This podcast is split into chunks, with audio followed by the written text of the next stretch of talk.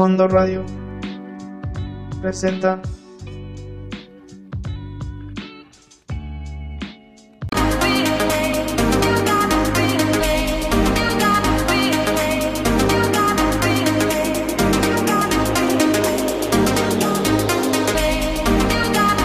La Salsería, programa 3. Buenas noches mis queridos faranduleros, bienvenidos a La Salsería.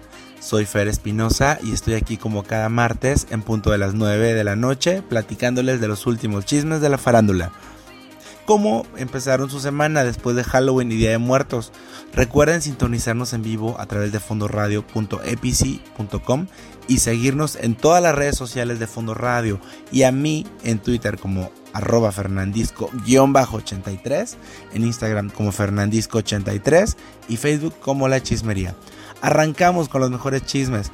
Hoy les hablaremos de el despido de Moni Vidente del programa Hoy, la muerte de Walter Mercado, el line-up de Pal Norte, la fiesta de Heidi Klum, ansiedad de eh, J, J Balvin, Mariah Carey y su Navidad adelantada, el nuevo papel de Lady Gaga en la pantalla grande, unos datos curiosos de eh, Ocus Pocus 2, el robo a la casa de Rosalía, Dana Paola en La Colorina, Alejandro Sanz y su nuevo romance, Las Lunas del Auditorio y el regreso de My Chemical Romance. En cine hablaremos de tres películas que se estrenaron este fin de semana en México y me lancé a verlas las tres. Día de Muertos, Terminator y La Luz del Fin del Mundo. Bueno, pues bueno, vamos a arrancar y vamos a, empezar con esta primera nota. Pues Moni Vidente les echó la maldición al programa hoy, tras ser despedida del matutino. La famosa tarotista apareció a cuadro por última vez el pasado miércoles y pues bueno, el jueves ya no acudió a este programa. Eh, fue en el programa de radio de Javier Alatorre que Moni profeti profetizó que el rating bajaría tras su partida y que no le gustó la manera en la que le avisó Magda Rodríguez, ya que se considera una persona trabajadora y cumplida y también ella se considera la reina del rating.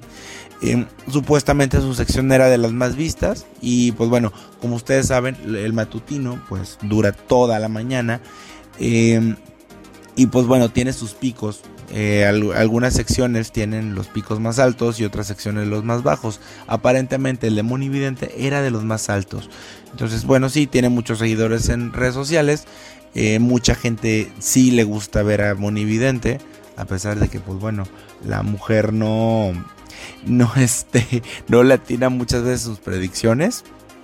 Por ahí hubo una predicción muy delicada que que dio sobre un supuesto sismo que iba a pasar en Ciudad de México y pues bueno, preocupó a la población que, que pues bueno, están ahora sí que, que eh, viven, viven con esa zozobra de que pueda ocurrir un desastre como el pasado 19 de septiembre y esta mujer eh, pues digamos que alterándolos. Entonces, y pues bueno, afortunadamente no pasó, afortunadamente ella no, no predijo ese sismo, no, no pasó nada, pero ya esta fecha había dado, entonces eh, pues sí da información a veces media, media, media drástica y media, media fea.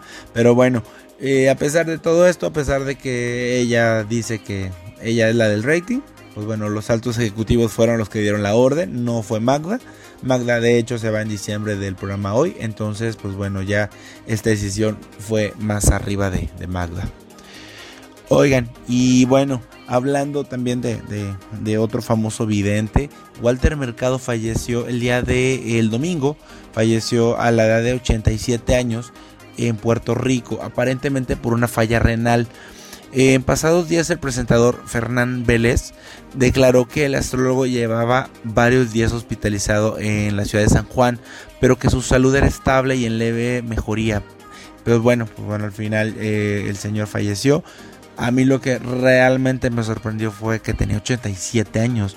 Oigan, digo, si hacemos cuentas, una de sus mejores épocas fue en los años 90. No sé si se acuerdan que causaba furor por ahí hasta Eugenio Derbez le hizo una parodia eh, que decía eh, ¿te, ¿te, acuerdan? ¿Se acuerdan de lo que decía?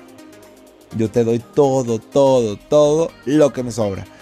Em, entonces, bueno, se, volvió muy, muy, muy famoso. Digamos que fue de lo viral de aquellos tiempos. Por ahí inclusive, no sé si recuerden que Walter Mercado le echó la maldición a Eugenio Derbez. Dijo que los que se burlaran de él pues iban a tener un trágico destino. Bueno, afortunadamente no, no pasó nada con Eugenio Derbez. No, no ha tenido un trágico destino. Al contrario, le ha ido bastante bien al tipo y a su familia en general. Entonces, pues bueno, no, no se cumplió la profecía. Y bueno, pues así como Moni Vidente tampoco predijo eh, que iba a ser despedida de hoy, pues también tampoco Walter Mercado predijo su muerte. Entonces, pues bueno, descansa en paz este señor que, como les dije, causó bastante furor y, fue la sensación en los años 90. Oigan, y en una nota, digamos, un poquito agridulce, y pues bueno, eh, ayer se, se acabó el programa Masterchef. La ganadora fue Carmen Miranda, una potosina como su servidor. Y pues derrotó a sus rivales Memo y Cintia. Sin embargo, algo que llamó la atención del público fue que presentó en vivo eh, a su esposa, eh, Julie de Bernardi, como su mejor amiga. Y pues bueno, la esposa viajó desde Francia para acompañarla. En las cápsulas grabadas, Julie sí mencionaba que estaban casadas, mientras que Carmen dijo que la amaba y que eran compañeras de vida, pero bueno, jamás mencionó la palabra esposa. Em, no sabemos si esto se debe a las políticas de, de TV Azteca.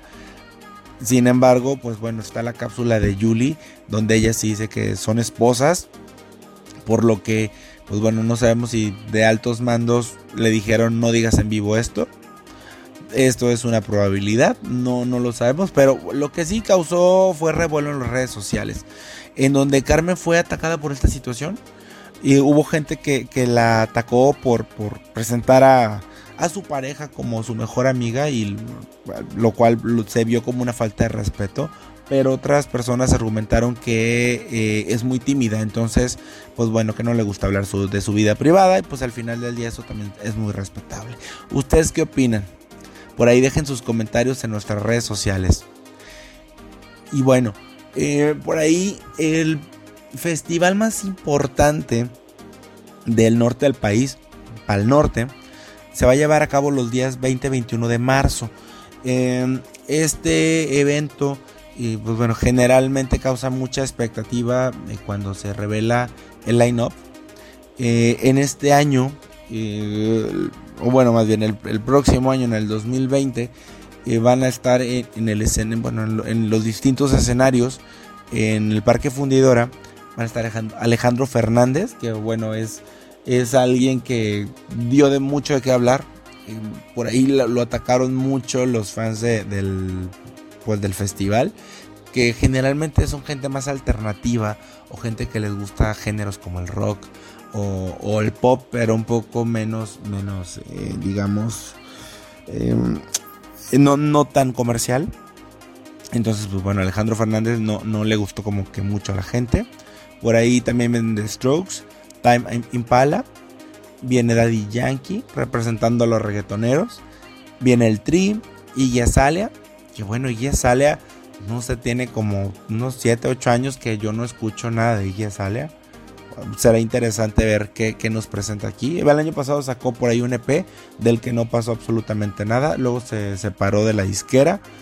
Le dijo adiós a la disquera. Empezó a sacar música independiente. Y pues bueno, parece ser que, pues ahí sigue, ¿no? No sigue vigente, pero ya no con el mismo éxito como hace, eh, no sé, unos 7, 8 años. Viene también el grupo Foster the People, Babasónicos, Andrés Calamaro, Juanes, Morat, y bueno, vienen por ahí, vienen muchísimos, muchísimos artistas más. Pero bueno, estos son los principales, estos son inclusive los que aparecen prácticamente en letras grandes. Y los demás ya vienen en letras chiquitas. Entonces, pues bueno, ustedes a cuál quieren ver la latería, por ahí vamos a estar cubriendo, cubriendo este evento de aquí en Fondo Radio. Y pues bueno, vámonos ahora con una canción de Morat y Juanes. Esto es Besos en Guerra. Ojalá y aprovechen este festival para poderla cantar a dueto. Estaría interesante, ¿no creen? Continuamos con la salsería. Y bien, regresamos eh, con una nota un poco curiosa. La señora de Motola, Talía eh, presumió en sus redes sociales que ya puso la decoración de Navidad en su casa. O sea, era 31 de octubre y la mujer ya estaba poniendo el pinito, ya estaba poniendo el nacimiento, ya estaba poniendo toda la decoración. Bueno, ella no. Eh, más bien puso a, su equipo de trabajo a, hacerlo. Y pues bueno, ella solamente subió un video en donde tenía de fondo una canción de Wham, Last Christmas. Y bueno, la otra señora de Motola, bueno, la ex señora, ¿verdad? Ella ya no es la señora, Mariah Carey, coincidentemente también subió a Instagram un video alusivo a la Navidad, en donde ella se dormía con su disfraz de Halloween y luego amanecía con una llamada de Santa Claus mientras sonaba su, canción All I Want for Christmas is You, que es bueno, su canción icónica con la canción que, que digamos que la señora come todo el año es como la Denise de Calaf de los de la Navidad. Entonces ya, ya, ya la descongelaron, ya, ya por fin va a estar esta mujer presentándose en todos lados, yo creo, porque pues bueno, esta mujer es requeridísima por todos para que cante su, su, éxito, su One Hit Wonder. No, no, sí, tiene muchas canciones que, que sí le han funcionado, pero pero bueno, este, digamos que es esta es la más conocida. Y por ahí también grabó un nuevo comercial navideño con la marca de, chips, eh, Walker, Walker Crisp. Y bueno, oigan, y la que estuvo eh, paseándose por la Fórmula 1 fue Belinda, quien utilizó un outfit bastante caro, le invirtió por ahí varios miles de dólares. La cantante aprovechó para tomarse fotos con Diego Luna que andaba también ahí en, la Fórmula 1 en, Ciudad de México, y con el piloto español Carlos Sainz. Em, también se fotografió con Badir Derbez, entonces, pues bueno, desde hace varios años Badir Derbez le anda tirando la onda Belinda, entonces, ¿ustedes qué creen? ¿Que, que pueda darse un romance?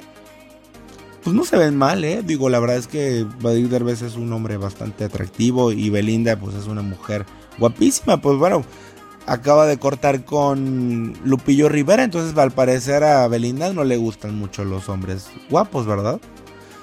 No sé, bueno, es cuestión de gustos. A mí Lupillo Rivera sí la verdad no se me hace nada guapo, no se me hace tampoco atractivo. Y pues Bardir, sí, digo, por ahí eh, no, no soy muy fan de lo que hace en cine, ni soy muy fan de su trabajo, sinceramente. Pero pues bueno, eso no le quita que esté guapo, ¿no creen? Oigan, y bueno, la que ya tiene un papel en Hollywood nuevamente es Lady Gaga. Eh, y precisamente de la, mano del famoso director Ridley Scott. Eh, esta cantante va a interpretar a Patricia Reggiani, que es la asesina de Mauricio Gucci. Es el nieto de Gucci Gucci, que es el, pues el creador de la marca Gucci, evidentemente. La viuda negra, como es llamada Reggiani, planeó el, asesinato de su esposo Mauricio en 1995. Ella estuvo varios años en la cárcel y en el 2016 salió en libertad. Pues bueno, parece ser que este papel, pues como de una, em, de una vampiresa o de una mujer, este, fría y calculadora, es, es el que el que va a interpretar ahora Lady Gaga, va a ser ahora una asesina. Pues veremos, a ver qué tal le va de, la mano de este, de este director bastante, bastante famoso. Entonces, pues bueno, le deseamos todo el éxito. Ojalá y haga un buen papel. Y pues bueno, parece ser que, que está buscando eh, formar parte de otra vez de los Oscars. Que bueno, este año que el que se llevó por Shallow eh, a mejor canción, pues definitivamente, pues sí, ahí sí no, no había a quien irle. O sea, ese, ese Oscar era muy, muy merecido para ella. Oigan, ¿y qué creen que J Balvin compartió en redes sociales que después de dos meses por fin superó la fase de depresión y ansiedad que sufría? Y agradeció a sus fans y a las personas que lo apoyaron y a los profesionales y medicamentos que lo ayudaron a acabar con ese cuadro. Em, pues bueno, le deseamos lo mejor. La verdad es que eh, es muy importante que figuras como J Balvin muestren esta parte vulnerable para que personas, pues ahora sí que comunes y corrientes como nosotros, podamos y eh, pues podamos tener, buscar ayuda también. Eh, que no nos dé vergüenza decir, oye, estoy deprimido, oye, tengo este cuadro de ansiedad, y poder acudir con, un especialista que nos pueda ayudar a salir de eso. Eh, yo creo que a veces eh, son cosas tan fuertes que, pues bueno, salta y, y pues salta más allá de tu familia, o sea, no nada más es ir con tus amigos o con tu familia. Yo creo que ya a veces es necesario acudir con un profesionista. En este caso, pues bueno, Balvin, eh, en este video que, subió a sus redes se veía sumamente delgado. En las fotos que ha subido últimamente también se ve demasiado delgado. Nunca ha sido como el más flaquito o el más skinny. O sea, siempre ha sido como un hombre delgado, pero pero híjole, creo que ahora sí se pasó. Yo creo que fácil trae como unos 10 kilos abajo, lo cual lo hace verse demasiado demacrado. Pues ojalá, ojalá y, y no vuelva a recaer en, un cuadro como estos. Porque bueno, pues a veces sí es difícil salir de ellos. Y pues bueno, vámonos con una canción precisamente de J Balvin y de Rosalía, de quien hablaremos un poquito más tarde. Esto es con altura. ¿Ya se aprendieron la coreografía? Continuamos con la salsería. Y bien, regresamos nuevamente a la salsería. Y bueno, les voy a hablar ahora de tres películas que me tocó ver el fin de semana. Me lancé a ver tres películas el fin de semana. Fíjense que, déjenme les cuento que yo no soy de aquí de, de Monterrey, yo soy de San Luis Potosí, de Ciudad Valles específicamente. Y mi papá me visitó este fin de semana. Entonces, pues bueno, me llevó al cine eh, a, ver eh, Terminator, a ver eh, Día de Muertos y La Luz del Fin del Mundo. Sí, bueno, si yo soy cinéfilo es por él, definitivamente. Porque pues desde chiquito me acostumbró a, a ir al cine y para mí es como muy normal y muy común ir tantas veces. Eh, bueno, bueno, de hecho me eché una cuarta que es el Joker, que es para que la viera él, pero, pero bueno, yo ya la había visto y bueno, evidentemente pues ya no voy a hablar de esa película porque pues ya va de salida y, no, no tiene mucho caso, más bien es hablarles de, estas películas que, se estrenaron. Oigan, pues bueno, Día de Muertos. Día de Muertos, es inevitable ver eh, la publicidad de Día de Muertos y pues bueno, darte cuenta que se parece un poquito a Coco y que, bueno, te recuerde totalmente a la película Coco de Disney. Pero, pues bueno, hay que, hay que indicarles o hay que informar que el director de, Día de Muertos tenía la idea de realizar desde hace 16 años algo relacionado con el Día de Muertos, entonces, y con sus tradiciones. Y pues bueno, este hombre terminó enfrentándose a, pues, a diversas batallas con cosas de derechos de autor y pues bueno, financiamiento. Esto sin contar con el lanzamiento de la película de Coco en 2017 que retrasó el estreno de Día de Muertos un par de años. Sí, eh, el año pasado también la iban a lanzar y, y Disney relanzó otra vez Coco este, en estos días. Entonces, pues bueno, eh, por ahí la película ha tenido bastantes tropiezos para poder llegar a las salas de cine. La trama sí es muy diferente a Coco, ya que es más confusa y hasta un poquito elevada para los niños chiquititos.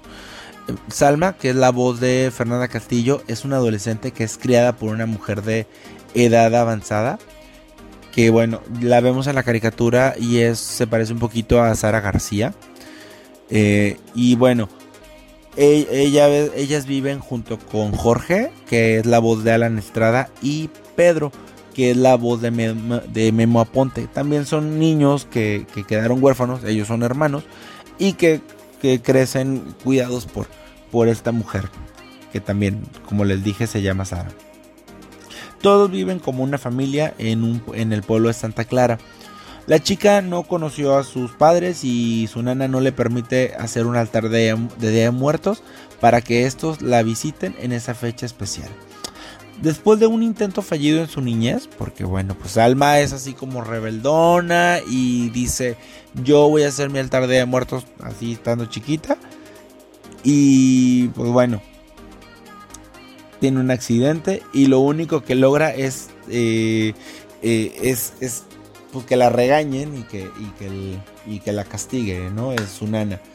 Años después lo vuelve a intentar, pero lo que ocasiona es que se trae a un villano de, vuelta. eh, un villano que en el pasado desafió a la muerte y convirtió a los pobladores de Santa Clara en seres inmortales, lo que provoca que se altere el orden de la vida. La animación es buena, considerando que el presupuesto fue muy bajo para una película de este tipo. Les costó 3 millones de dólares. Yo sé que es un dineral, pero créanmelo, una producción de 3 millones de dólares es casi cine independiente. Y la paleta de colores es muy llamativa, tiene colores muy muy bonitos, por lo que puede ser atractiva para los más pequeños del hogar. Sin embargo, yo, yo considero que tiene dos fallas.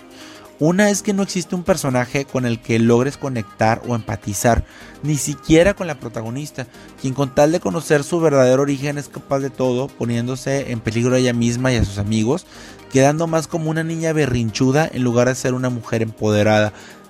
Entonces, pues bueno, para mí eso me causó bastante conflicto. Sí, yo la verdad es que ningún personaje siento que tuviera alguna motivación.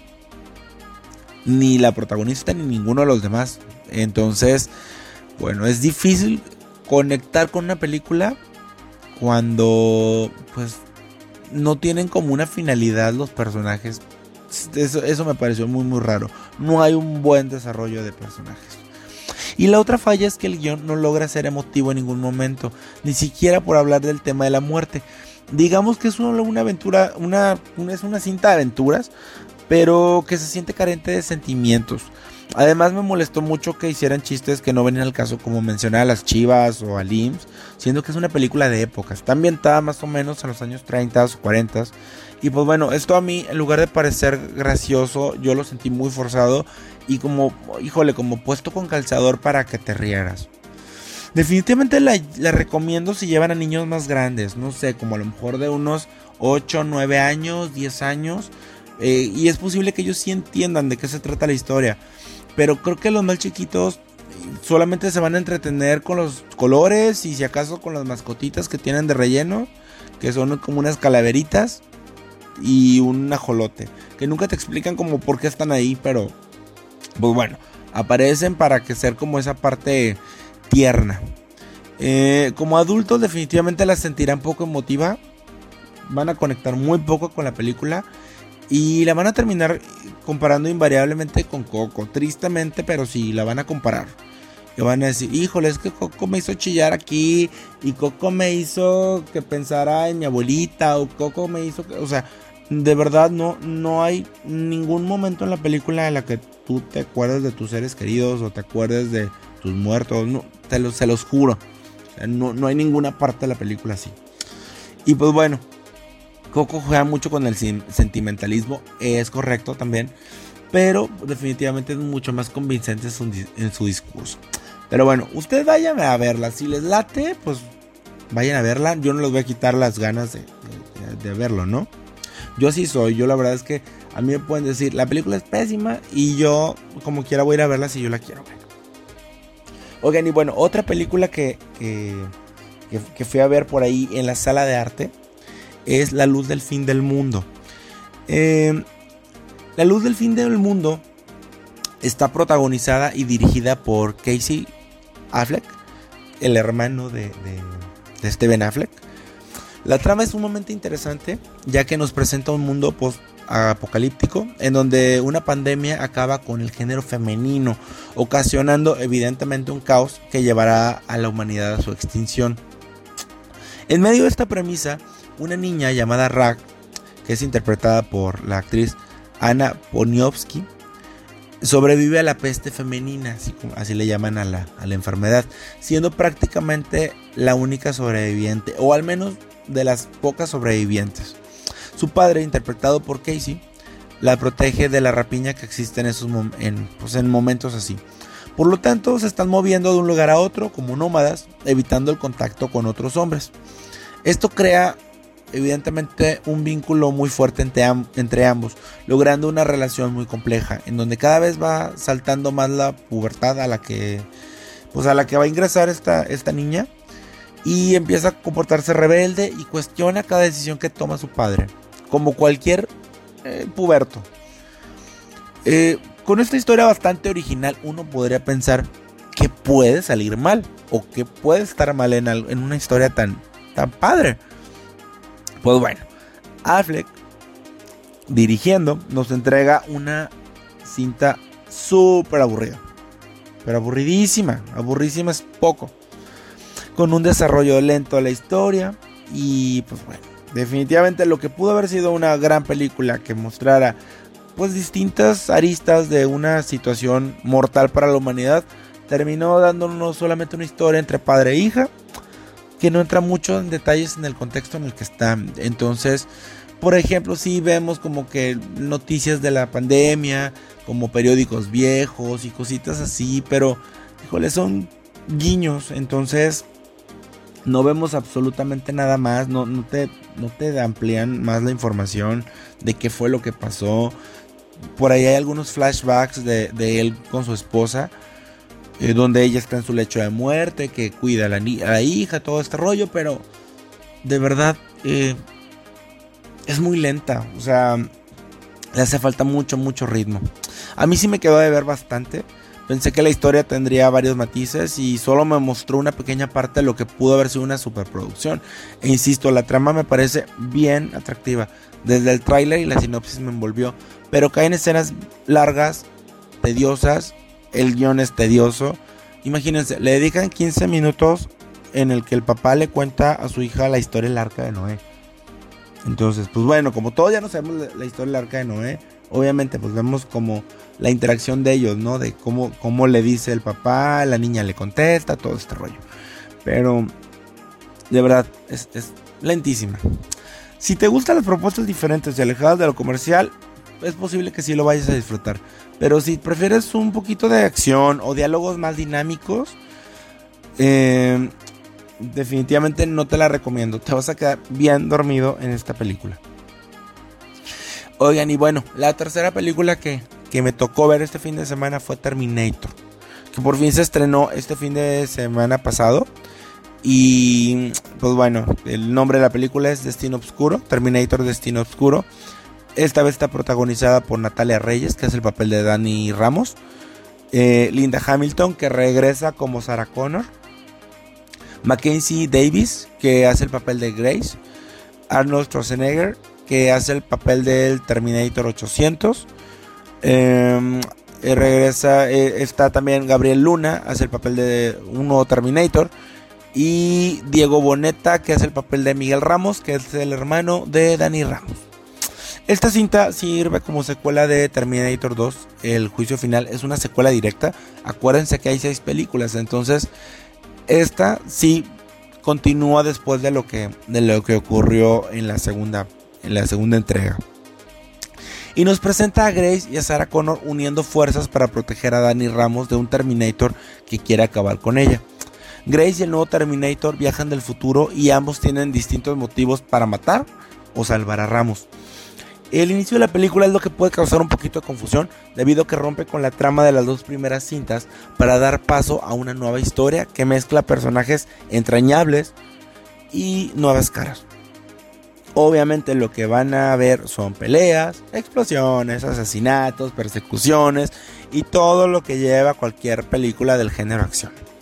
Yo la fui a ver con mi papá que como les digo es cinéfilo y es fanático de este tipo de películas. De hecho, él me estaba contando que vio la película de 1984, donde él tenía 30 y, ay, bueno, 30 y tantos años cuando vio esa película. imagínense.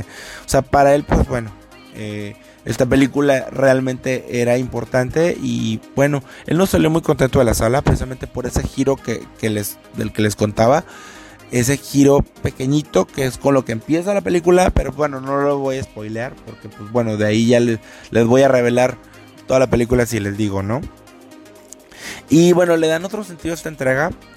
Posiblemente lo que quieran es revivir la franquicia para pues seguir haciendo películas, pero que creen que tuvo un mal desempeño en taquilla. Entonces, no sabemos qué vaya a pasar. Ustedes saben que que una producción de este tipo debería de ser la más taquillera, que sí obviamente lideró la taquilla en este fin de semana, pero pues no sabemos cómo se vaya a comportar en el resto del mes. Y del guion pues ni hablamos, ¿eh? prácticamente es nulo. Aquí lo que importa son efectos especiales, explosiones, bombas, eh, armas.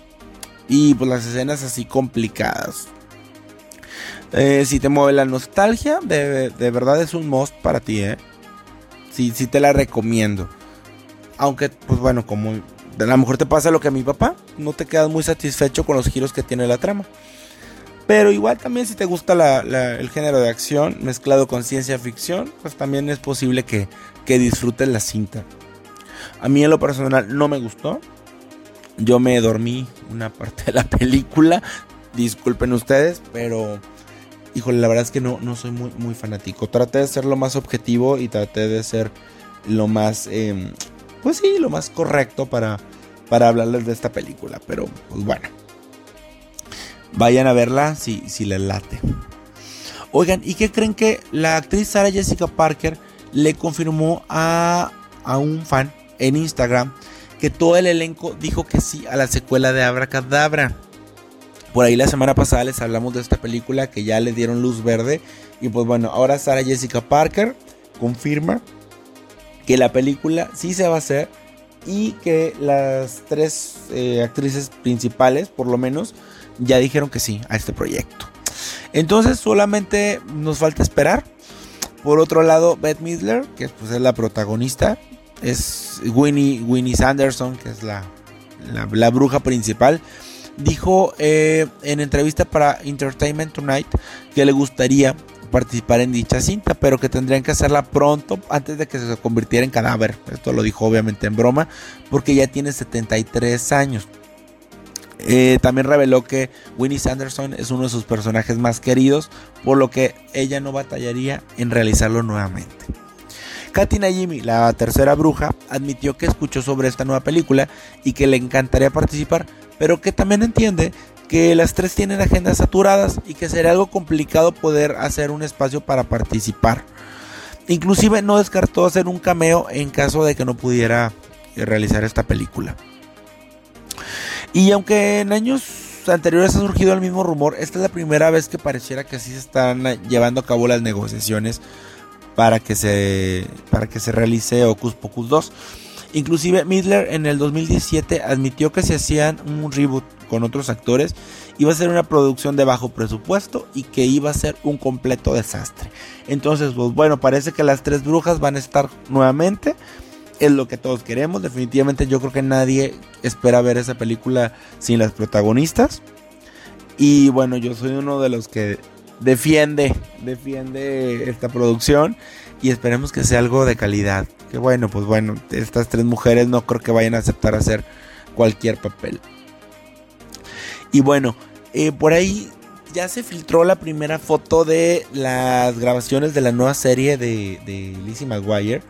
Eh, en donde aparece Hilary Duff, obviamente caracterizada como Lizzie, y sale cargando una llama gigante de peluche.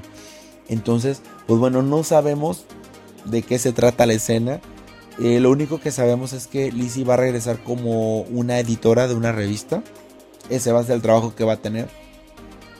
Y hasta ahorita es lo de las pocas cosas que se han revelado de la trama. Pero pues bueno, ya muy pronto la podemos estar viendo por eh, Disney Plus, que es en la plataforma en la que se va a estrenar.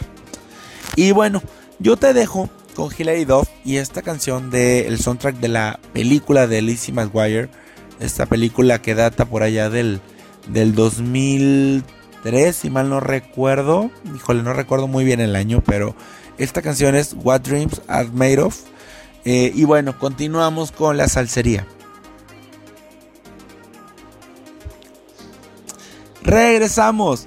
Oigan, pues ¿qué creen que robaron la casa de Rosalía? La Rosalía. Mientras su madre se encontraba adentro, la señora que se llama Pilar se dio cuenta ya muy tarde de que habían ingresado a su vivienda puesto que los ladrones ya habían vaciado el contenido de la caja fuerte que incluía algunas joyas de la cantante. La casa familiar de Rosalía se encuentra en el municipio de San Esteve de Sesrovires, en Barcelona, y suele acudir a ella cuando no está de gira. Inclusive algunos de sus vestuarios icónicos se encuentran guardados en el garage. La intérprete de Con Altura se encontraba en ese momento en Sevilla cuando, cuando ocurrió este percance ya que participó en los premios MTV, los premios europeos de, MTV, que se llevaron a cabo eh, el día domingo. donde por ahí, por ahí estuvo muy raro, porque eh, solamente estuvieron eh, puros reggaetoneros como invitados o participando musicalmente. La única popera que, acudió a esta gala fue esta Halsey, es una cantante así como popera, como alternativa. Obviamente los premios principales se los ganaron también los poperos. Ganó Taylor Swift, se ganó dos premios. Eh, Billie Eilish también ganó dos premios, pero pues nadie acudió. Más que, como les digo, reggaetoneros. Rosalía por ahí estuvo, eh, no solamente eh, ganó un premio por, por, la canción del año con, con altura, sino que también por, por, ahí participó cantando. Estuvo por ahí también la cantante Lola Índigo. Estuvieron varios cantantes españoles. Estuvo toda la crema innata española en estos premios. Que bueno, pues cada vez son, son menos, relevantes, tristemente, porque pues MTV se ha dedicado a hacer otro tipo de, contenidos y, y, ya musicalmente, pues ya, ya de, de, verdad ya casi no hace nada. Oigan, ¿y qué creen que la que estuvo aquí en Monterrey este fin de semana fue Dana Paola? Que bueno, sigue dando a qué hablar, sigue, sigue sigue muy vigente. Digamos que es la, niña del momento, ¿eh? Definitivamente esa niña está, está cañona. Vino a un antro aquí a Monterrey. Eh, por ahí tuvieron, eh, se tuvieron varios detalles, no tanto con la artista, o sea, Dana Paola, pues como siempre fue muy profesional, pero eh, sobrevendieron el lugar. El costo del boleto era de 200 pesos. Entonces, imagínense, tú pagas 200 pesos y vas a ver a Dana Paola que va a cantar cinco canciones en vivo. Es la artista del momento, nos guste o no nos guste. A lo mejor tú puedes tener una opinión de ella, te puede gustar, la puedes odiar o te puede encantar, ¿no? Pero lo que sí es que para nadie pasa desapercibida. Entonces, pues bueno, al ser la, estrella del momento, la, la, llevan a este antro que pues no es un lugar tan grande y se le sale de control a los organizadores. Entonces, pues bueno, ella como les digo, se portó bastante accesible. Por ahí estuvo participando en una convivencia con sus fans. Em, y pues bueno. También por ahí se reencontró Dana Paola con los Jonas Brothers después de 10 años durante el concierto de, la boy band en Ciudad de México. Eh, Dana Paola grabó en el 2009 una escena con ellos caracterizada como Patito Feo, que era cuando salía en, en la novela Atrévete a Soñar. Y pues bueno, ella compartió una fotografía en sus redes sociales en donde se mostró muy contenta de revivir su adolescencia, ya que se confesó fan del grupo. Y bueno, también eh, comentar que Dana Paola eh, pues informó que no va a ser la villana de, de la academia, eh, como se estaba rumorando, ¿no? como que les va a dejar este papel a López Gavito y a Horacio Villalobos de ser los villanos. Ella dijo que quiere ser ella misma, que no quiere un guion y que ella va a comunicar em, pues lo que ella esté sintiendo. Si le gusta lo que está viendo en el alumno, se lo va a decir. Si no les gusta, también lo va a decir. Em, pero pues ella va a comunicar todo lo que, lo que sienta. Ella reiteró que no le, no le, no le gustaría llevar un guion y que eso es lo que lo que le, llama más la atención de esta, de esta nueva faceta de, ser juez en la academia, pues considera que tiene eh, mucho que aportarles a, los participantes, pues, puesto que tiene 20 años de carrera. Y bueno, también por ahí indicó que, por poco abandona el medio artístico, ya que eh, no le gustaban los proyectos en los que estaba, se sentía abrumada con, con el papel que tuvo de Patito Feo, que fue algo que la marcó pues digo, para bien, ¿no? Porque pues fue algo sumamente exitoso y digo, Televisa no ha tenido algo tan exitoso. Bueno, sí, los Aristemos este año, pero bueno, pues cuántos años pasaron entre los Aristemos y, Atrévete a Soñar? Fueron, son 10 años. En 10 años que no les funcionaba algo, algo juvenil. Entonces, pues bueno, em, por poco y deja la, la cantada y por poco deja la actuación para convertirse en chef. Al final el, eh, pues el participar en Wicked, esta audición que hizo para Wicked fue la que la hizo que pues regresara a lo que ella estaba acostumbrada. Y bueno, también fue cuestionada sobre las críticas que ha recibido por hablar como española, debido a que la serie que graba en la península ibérica, eh, pues eh, Elite, eh, pues bueno, pues está rodeada de puro español y, por ahí dicen que se le pegó el acento. Pero bueno, ella bromeando contestó, dijo que Paulina Rubio sí se siente orgullosa de, de hablar como ella. Ya ven que Pau Rubio habla así, flacos. Pero bueno. Oigan, y los que se estrenaron ya como papás son Ricky Martin y, y Joan Joseph, su esposo. Ahora por cuarta vez. Eh, este es un niño que, al que llamaron Ren. Y bueno, obviamente lo presentaron en redes sociales. Por ahí también Erika Saba acaba de, tener a, su bebé. Entonces, pues felicidades tanto para, para Ricky Martin y su esposo y para Erika Saba y su esposo que también se convirtieron en padres de Emiliano.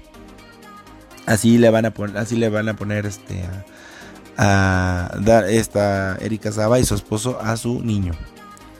Oigan, y bueno, para los que son emos, ya vayan preparando nuevamente su maquillaje gótico y su peinadito así como de ladito. El, flequito así cubriéndoles la mitad de la cara. Porque My Chemical Romance anuncia su regreso a los escenarios tras seis años de un receso. Será el próximo 20 de diciembre que la banda se presente en Los Ángeles, California. Hasta el momento es la única fecha que tienen confirmada y no han revelado si harán más conciertos o un disco. ¿Ustedes qué opinan? ¿Les gustaría ver esta banda nuevamente? Por ahí ya los fans están muy emocionados de, volverlos, de volver a ver esta banda juntos.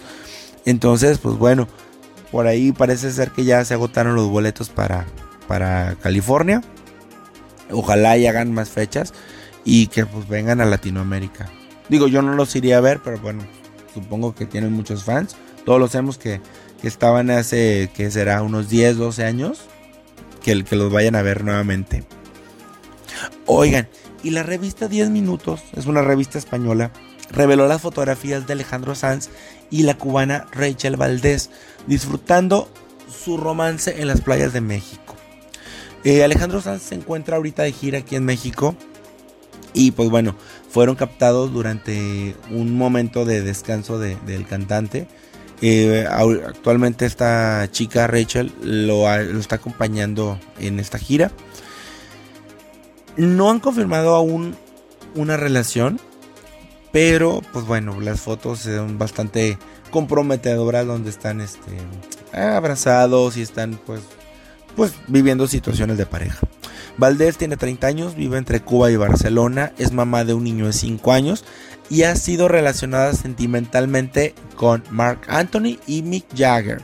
O sea, la mujer anda con puro peso pesado, o sea, no se anda con con este con cualquier tipo.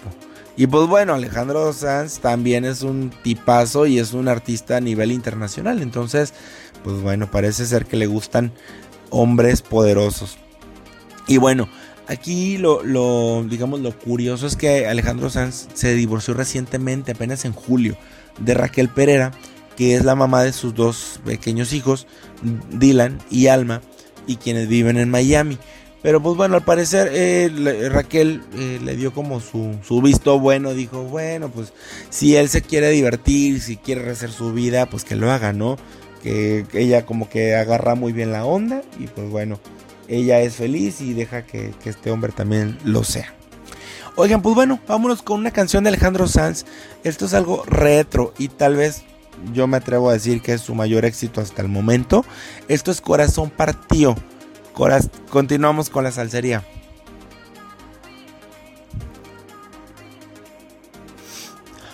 Oigan, pues bueno, ya estamos aquí de regreso.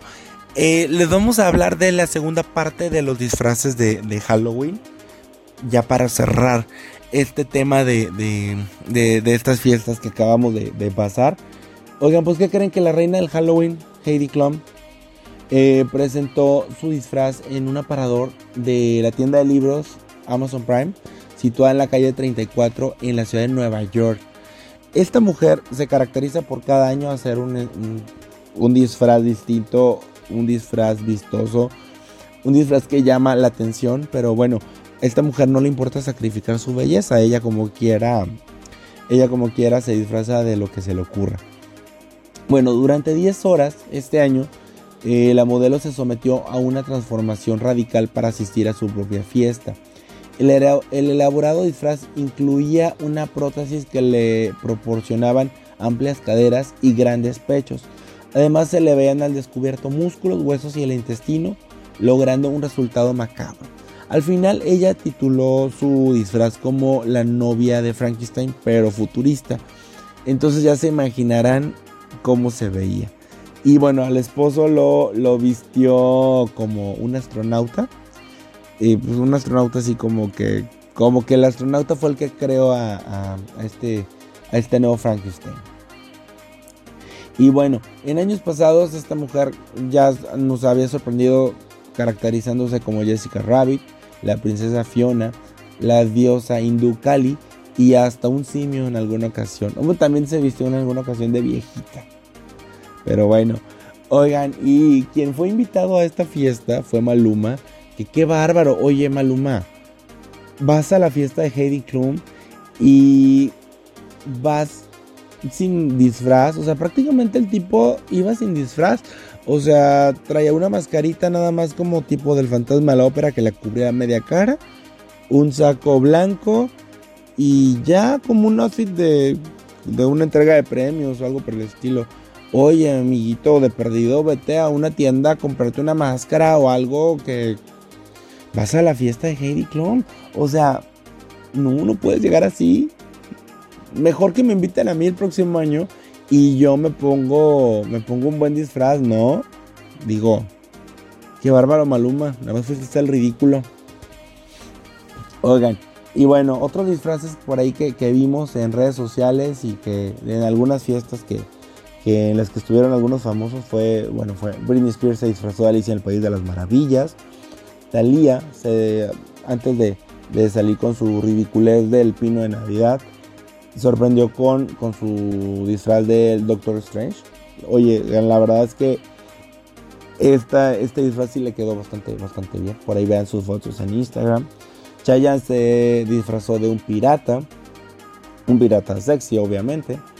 Faye se disfrazó de Katrina. La conductora Tabata Jalil fue la que quiso aterrorizar a todo mundo en Venga la Alegría y no nada más a la gente de Venga la Alegría, sino también a los televidentes. Porque se disfrazó de Sarita. Hagan el favor. Ese sí es un disfraz de terror. Oigan, y Kylie Jenner también ya se había disfrazado eh, en los días pasados de, Britney. No, perdón. Ella se disfrazó de Madonna y a su amiga la disfrazó de Britney. Y por ahí se dieron un beso en la boca que compartieron en redes sociales. Pero pues no, conforme con eso, también se vistió de la sirenita, se vistió de Marilyn Monroe y de conejita de Playboy. Y otra vez, para el, disfraz de conejita de Playboy, hizo juego con su amiga Stacy Caranicolau. Oigan, y Avril Lavigne se disfrazó de Madonna con, el outfit de Madonna en los 80s. Y a su amiga Halsey la disfrazó de Marilyn Manson y bueno, compartieron por ahí los micrófonos, hicieron un dueto de, de pues, bueno, las dos caracterizadas como, como sus personajes. Las raperas y rivales Cardi B y Nicki Minaj se disfrazaron de enfermera y Harley Quinn respectivamente. Y pues bueno, ya sabemos que ya sabemos cómo son los disfraces de estas mujeres, ¿no? O sea, como enseñando todo y muy sexys. ¿Se acuerdan de la película Al Diablo con el Diablo? ¿Se acuerdan de la actriz Elizabeth Hurley? Pues bueno, ella se disfrazó de la novia, el papel que hacía Uma Thurman de la película Kill Bill. Y la mujer se veía espectacular, está guapísima la mujer, muy bien conservada. Demi Lovato eh, ahora se disfrazó de eso. Por ahí también la semana pasada la habíamos visto disfrazada de María Antonieta. Ariana Grande sorprendió con un disfraz de, de, la dimensión desconocida. Por ahí se puso como una nariz de como de cerdo. Y este personaje pertenece al capítulo Eyes of the Beholder. Que pues bueno, es como un capítulo raro. Es un, es, un personaje que, como les digo, trae una nariz de, de, puerco. Entonces, pues bueno, estaba medio, medio creepy su, su disfraz. Y la Tigresa del Oriente se vistió de la muñeca Anabel. Pues que se disfrazó, hombre. Esa mujer ya, que nada más que se haga sin maquillaje y ya, está disfrazada. Oigan, y pues bueno, Gloria Trevi recibió el premio a la trayectoria en las lunas del auditorio. Por ahí se llevaron a cabo eh, la semana pasada. Y recibió este reconocimiento por parte de Enrique Guzmán. La cantante eh, mencionó en su discurso que se sentía muy halagada de, que pues una leyenda de la música como este señor se lo haya entregado y también hizo hincapié en que es papá de una amiga a la que quiere mucho pues bueno obviamente se refiere a Alejandra Guzmán. Gloria se arrodilló en el escenario para dar las gracias al público presente y también agradeció a su equipo de trabajo a su público y a Dios y pues bueno les dedicó el premio. Em, también eh, y bien nos vamos con una canción de Gloria Trevi. Esto es lo más nuevo de, Gloria Trevi. Ábranse perras. Continuamos con la salsería. Pues bien, mis queridos chismosos, esto fue La Salsería. Recuerden que tienen su cita conmigo cada martes a partir de las 9 de la noche por la señal de fondoradio.epici.com. Les recordamos las redes sociales. Nos encuentras como Fondo Radio en Facebook e Instagram y a mí en Twitter como arroba Fernando Fernandisco 83 y en Instagram como Fernandisco83. Y en Facebook pueden seguirme en la chismería. Muchas gracias por escucharme y nos vemos el próximo martes. Bonita noche.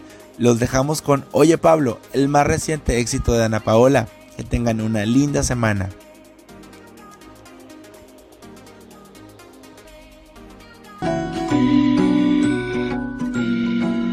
Fondo Radio presentó